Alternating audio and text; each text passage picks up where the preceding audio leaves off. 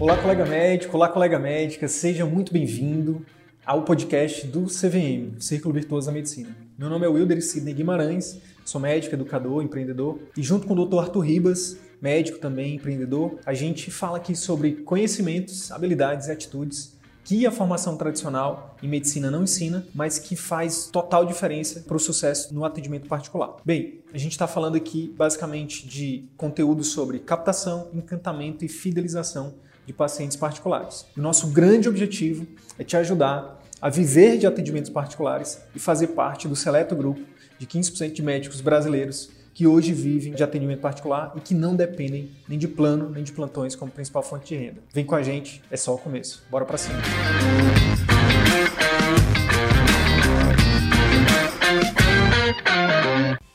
Olá, colega médico, olá, colega médica, sejam bem-vindos a mais um vídeo aqui do CVM. Meu nome é Wilder Sidney. Eu sou o Arthur Ribas. E aqui a gente fala sobre as habilidades, os conhecimentos e as atitudes que, infelizmente, a escola médica tradicional não ensina, mas que são extremamente importantes para você ter sucesso no atendimento particular, não é isso, Arthur? É isso, e justamente por isso que o vídeo de hoje ele tem como tema né, os cinco principais erros que os médicos cometem quando vão para o atendimento particular. Então, uma vez que nós não temos nenhum tipo de treinamento, como o Sidney falou, nós acabamos por cometer alguns erros que são que podem ser fatais né, no, na construção de uma clínica de atendimentos particulares. Beleza, então é isso. Vamos começar então. Primeiro erro. Arthur, fala pra gente o que, que é marketing de esperança. Então, marketing de esperança é um termo né, de um dos nossos mentores, um dos grandes nomes aqui do marketing digital do Brasil, né, o Érico Rocha. E ele defende que quando você tem um negócio e você estrutura toda a parte física do negócio e você simplesmente senta e espera o cliente chegar, você está fazendo o que a gente chama de marketing de esperança. Na medicina não muda muita coisa, né? a gente parte do princípio que toda clínica, todo consultório médico, ele não deixa de ser uma empresa. E como toda empresa, ele tem como um dos blocos mais importantes dessa empresa é, o aspecto do marketing. Então, o médico que não faz o marketing, né, e o marketing bem feito, né, marketing dentro dos princípios da ética, enfim, apesar de ter todo um conjunto de regulamentações, nada impede do médico pra, é, exercer determinadas ações de marketing que são extremamente efetivas. Né? Então, se o médico não, não executa nada, ele simplesmente abre o consultório e senta, e espera e reza para o paciente chegar, ele está fazendo o marketing de esperança. E muitas das vezes isso pode ser um grande tiro no pé, porque o cliente ele precisa saber que você existe e um cliente certo, um cliente específico. Né? Então, se você não faz, se você não comunica para o seu potencial público-alvo que você existe, que você está ali capaz de resolver as dores dele, né, ou atender aos anseios mais profundos desse potencial cliente, a probabilidade daquele cliente lhe achar é um pouco mais difícil. Né? Então, vai demorar um pouco mais se for exclusivamente ali no, no boca a boca, como era antigamente. Então, a gente defende hoje que o marketing é uma das coisas, é um dos pontos fundamentais do atendimento particular. Então as pessoas elas se conectam com pessoas. É importante que você execute algumas ações né, que alavanque a construção da sua marca, para que as pessoas passem a buscar a sua marca.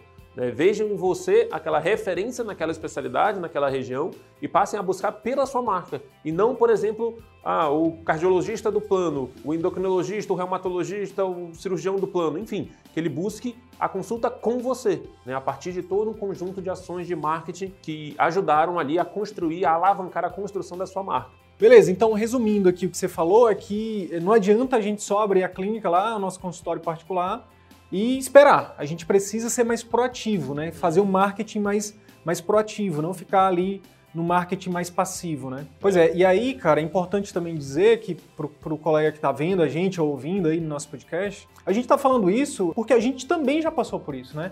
Tanto o Arthur quanto eu, a gente já passou por, esse, por essa fase do marketing de esperança, e aí a gente errou lá e aprendeu, e a gente viu que o que funciona realmente é o marketing mais proativo, é o marketing de conteúdo, que é o que a gente defende aqui. Então, beleza. É, o grande lance é o seguinte: por que, que muitas vezes a gente acaba fazendo esse marketing de esperança, né? Basicamente porque a gente herdou isso da nossa cultura, da nossa formação, né? Ou seja, a gente nunca ninguém falou de marketing porque na verdade não precisava. Há 10 anos atrás, se você se formasse ou fizesse uma residência, tivesse um título ali, era o suficiente para você é, ter muitos pacientes procurando, porque a escassez de médico era, era, era muito grande, tinha poucos médicos naquela época. Hoje, 2020, basicamente esse cenário mudou totalmente. Então, hoje, o número de médicos que sai todos os anos para o mercado de trabalho, que estão entrando, na verdade, no mercado de trabalho, é gigantesca. A gente tem uma, uma estimativa de ter, nos próximos anos, 30 mil médicos todos os anos. Né?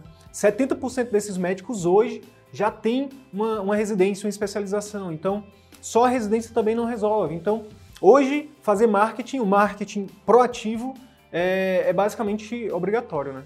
Para você realmente crescer aí no seu atendimento particular. Beleza, então, Arthur. É, um outro, um segundo erro que a gente, que, que eu gostaria que você falasse aqui um pouco mais é, para os colegas é sobre a questão do super investimento que muitos colegas é, fazem na questão da estrutura da clínica. E eu queria que você falasse por que, que isso é um erro né, e o que, que seria o certo, é, pensando principalmente nos colegas que estão começando aí a, a, trilhar por esse caminho. É, a gente fala que o, o super investimento em clínica, no início, né, isso pode ser um erro. Né, e a gente defende que o mais importante é você ter cliente dentro da sua clínica. E isso acontece tanto pelo seu marketing, né, que aí a gente falou do primeiro erro, quanto pelo, por, pelo serviço que você presta na sua clínica. Então, se você é, foca no início em montar uma equipe, forneça-lhe um acompanhamento mais intensivo do seu paciente, ou então agregue outros serviços a partir de outras pessoas, enfim, de toda uma equipe que aumente a probabilidade desse cliente ter resultado, isso vai ter muito mais impacto na sua carreira do que você ter um super investimento numa clínica, comprar ali um, uma sala num prédio muito bonito da cidade, ter um, elevar seus custos fixos, né, ficar com uma despesa né, fixa alta, sendo que você está no início.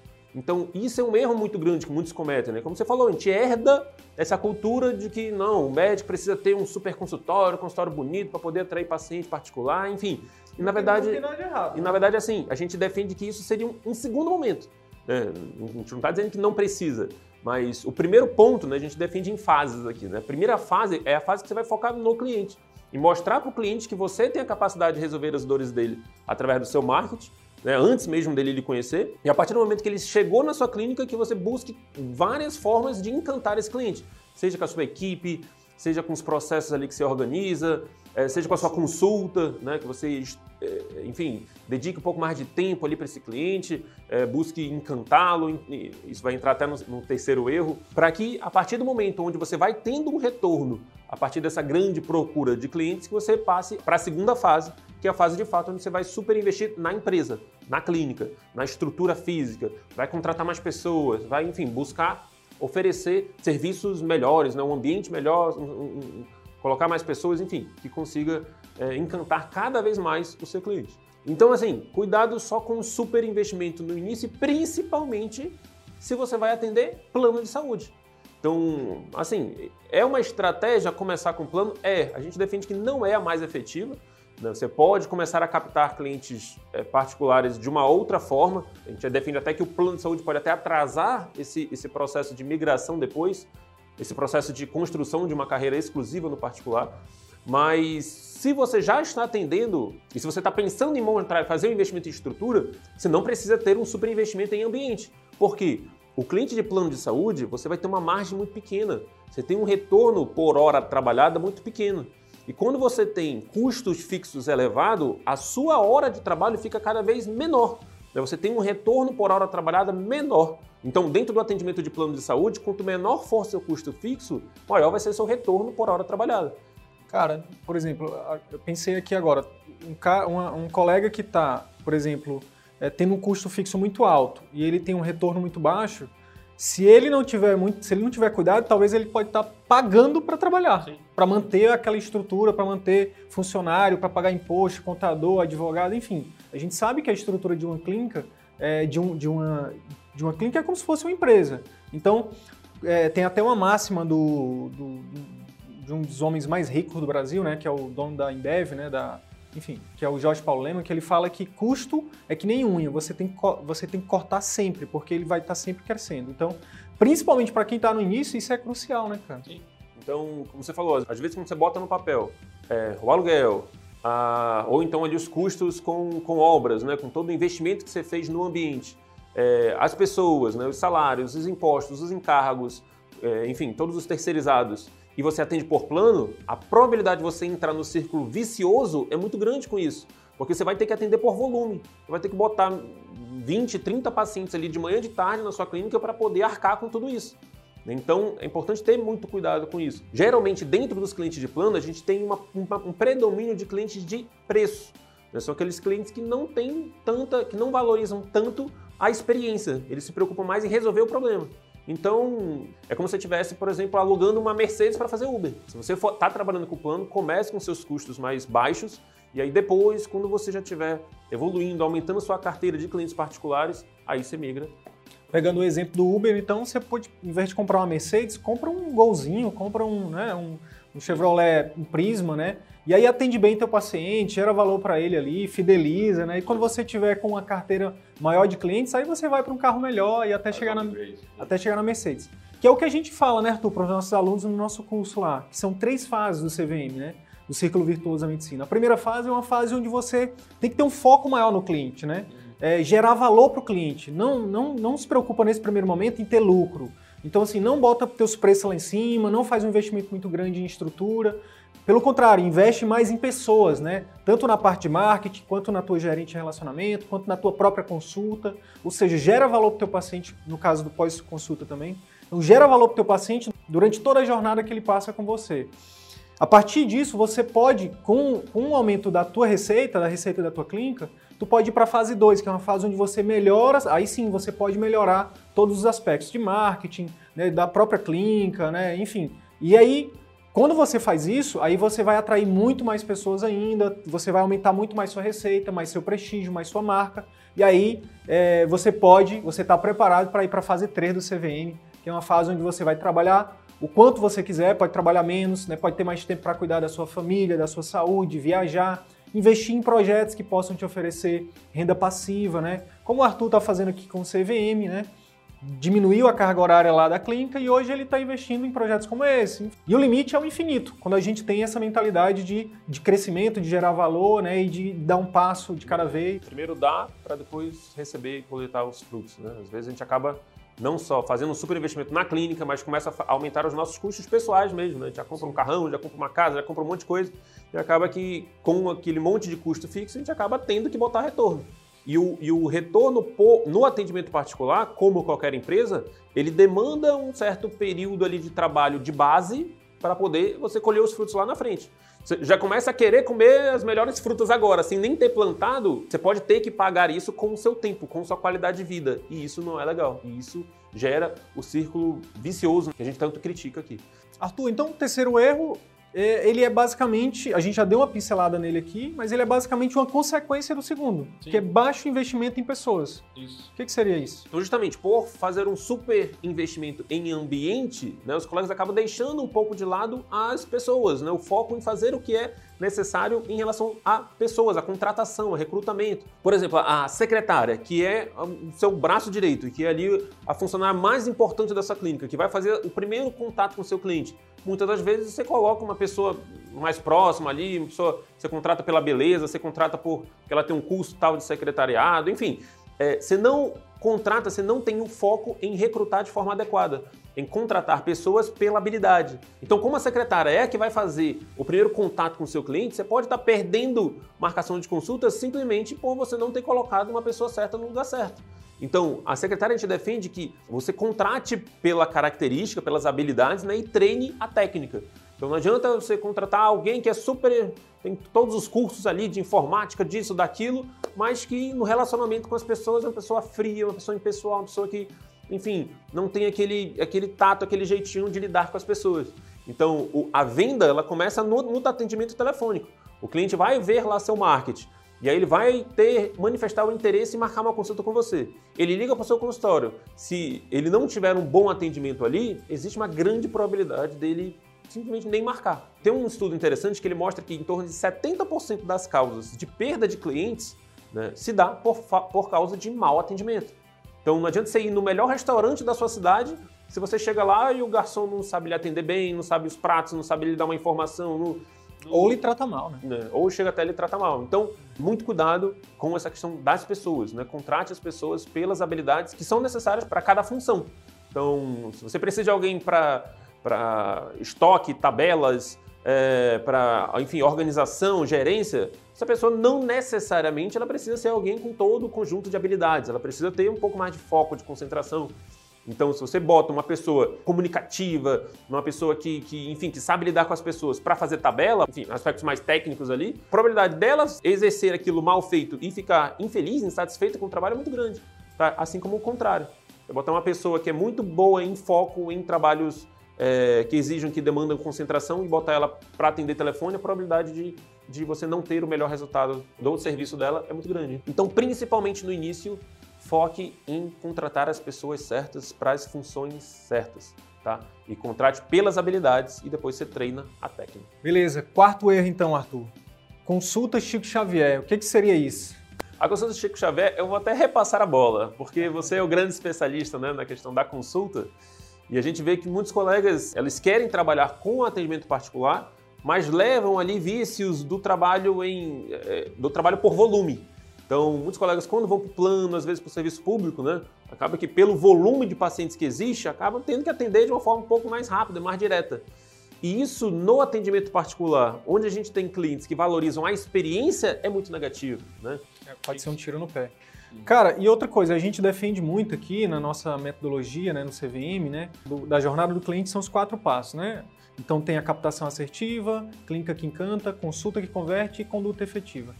A gente defende que o ponto, o ápice da sua, do seu relacionamento com seu paciente ou com seu potencial cliente, né, é no momento da consulta. Então, se nesse momento que, você, que ele está ali, na tua, você já, beleza, você fez o dever de casa, seu marketing está funcionando, está atraindo o cliente certo, sua secretária, sua equipe está extremamente treinada, está tratando bem, então encantou ali né, o seu cliente. E aí ele chega na sua, no seu consultório. E aí ele está ali aberto para fechar o seu procedimento, para fechar o seu programa de equipamento. Se você faz uma consulta Chico Xavier, é porque é, uma, é um apelido carinhoso né, para o nosso mestre aí, é, com todo carinho, com todo respeito que a gente deve a ele. Mas o grande lance é que você precisa aprender né, técnicas, e existe técnica para isso. A gente está aqui, a gente já publicou uma série de vídeos só falando de cada passo da consulta, né, de como escutar, de como explorar, de como informar, né, de como pactuar. Enfim, no nosso canal do YouTube tem muitos conteúdos sobre isso. Né? Assim como a gente falou também de como começar né, na, na, sua. como começar a sua clínica é, sem dinheiro, enfim, tem muito conteúdo que você pode. Tudo que a gente está falando aqui, pode conferir que muita coisa que a gente não está aprofundando, muita coisa a gente já falou nos outros, nos outros vídeos. Então é extremamente importante que nesse momento você utilize técnicas né, e, e atitudes né, para você realmente encantar e fidelizar, principalmente. Né, porque é, o Arthur, ele, ele, ele um, um, certo dia a gente conversando, exatamente falando sobre a questão de fidelizar e de encantar, é, a gente, ele compartilhou um insight comigo que, que eu achei muito massa, que é na verdade, o cliente ele não, se, ele não fideliza com você quando ele passa na sua consulta. Ele fideliza com você quando ele faz um tratamento seu. Né? Seja um programa de acompanhamento, que a gente defende aqui, seja um tratamento. Né? Enfim, ele só fideliza quando ele continua voltando com você. Então, a chance de você fidelizar ele é na consulta. Tá? Esse, esse é o momento que ele está ali pronto né, para ser fidelizado ou não. Então, o poder está na sua mão. E a gente está aqui para te ajudar com isso. Beleza. Então, é exatamente isso. Né? Então, a gente defende um foco é, muito forte nessa questão da consulta e da conduta, né, que acaba sendo o quinto erro. Né, que a gente chama de prescrição de esperança, né, em alusão ao marketing de esperança. A prescrição de esperança é justamente o fato do médico acreditar que simplesmente por ele passar uma orientação ou prescrever determinado medicamento, o cliente vai seguir aquilo que, enfim, ele, ele achar que ele, a, o, o, trabalho dele termina a partir do momento em que ele entregou, uh, enfim, o, o, o, tratamento. E, na verdade, dentro do atendimento particular, o que é mais importante, como você acabou de citar, é o resultado.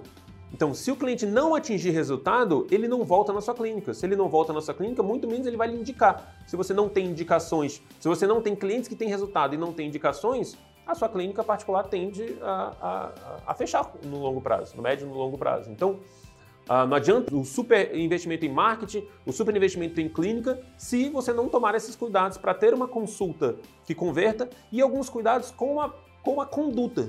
Então a gente defende aqui o conceito de programas de acompanhamento intensivo, onde você vai oferecer para o seu cliente uma modalidade é, de acompanhamento mais de perto. Né? A gente tem outros vídeos falando sobre isso. É uma das formas que nós temos de combater a prescrição de esperança. Assim como a gente falou lá no início que você tem que ser ativo no seu marketing, você tem que ser ativo também aqui no caso do, do, do pós-consulta, né? Não esperar que o paciente é, vá seguir suas orientações ou vá mesmo fechar seu procedimento, né? Isso. E tem, algumas, é, e tem alguma literatura é, por trás disso, né? Tem alguns estudos mostrando que uma simples mensagem de texto você pode, por exemplo, treinar sua secretária para que todo paciente que saia da sua consulta, ela depois de um dia, depois de dois dias, enfim, é, você estipula ali uma frequência, para ela simplesmente mandar uma mensagem para o seu paciente.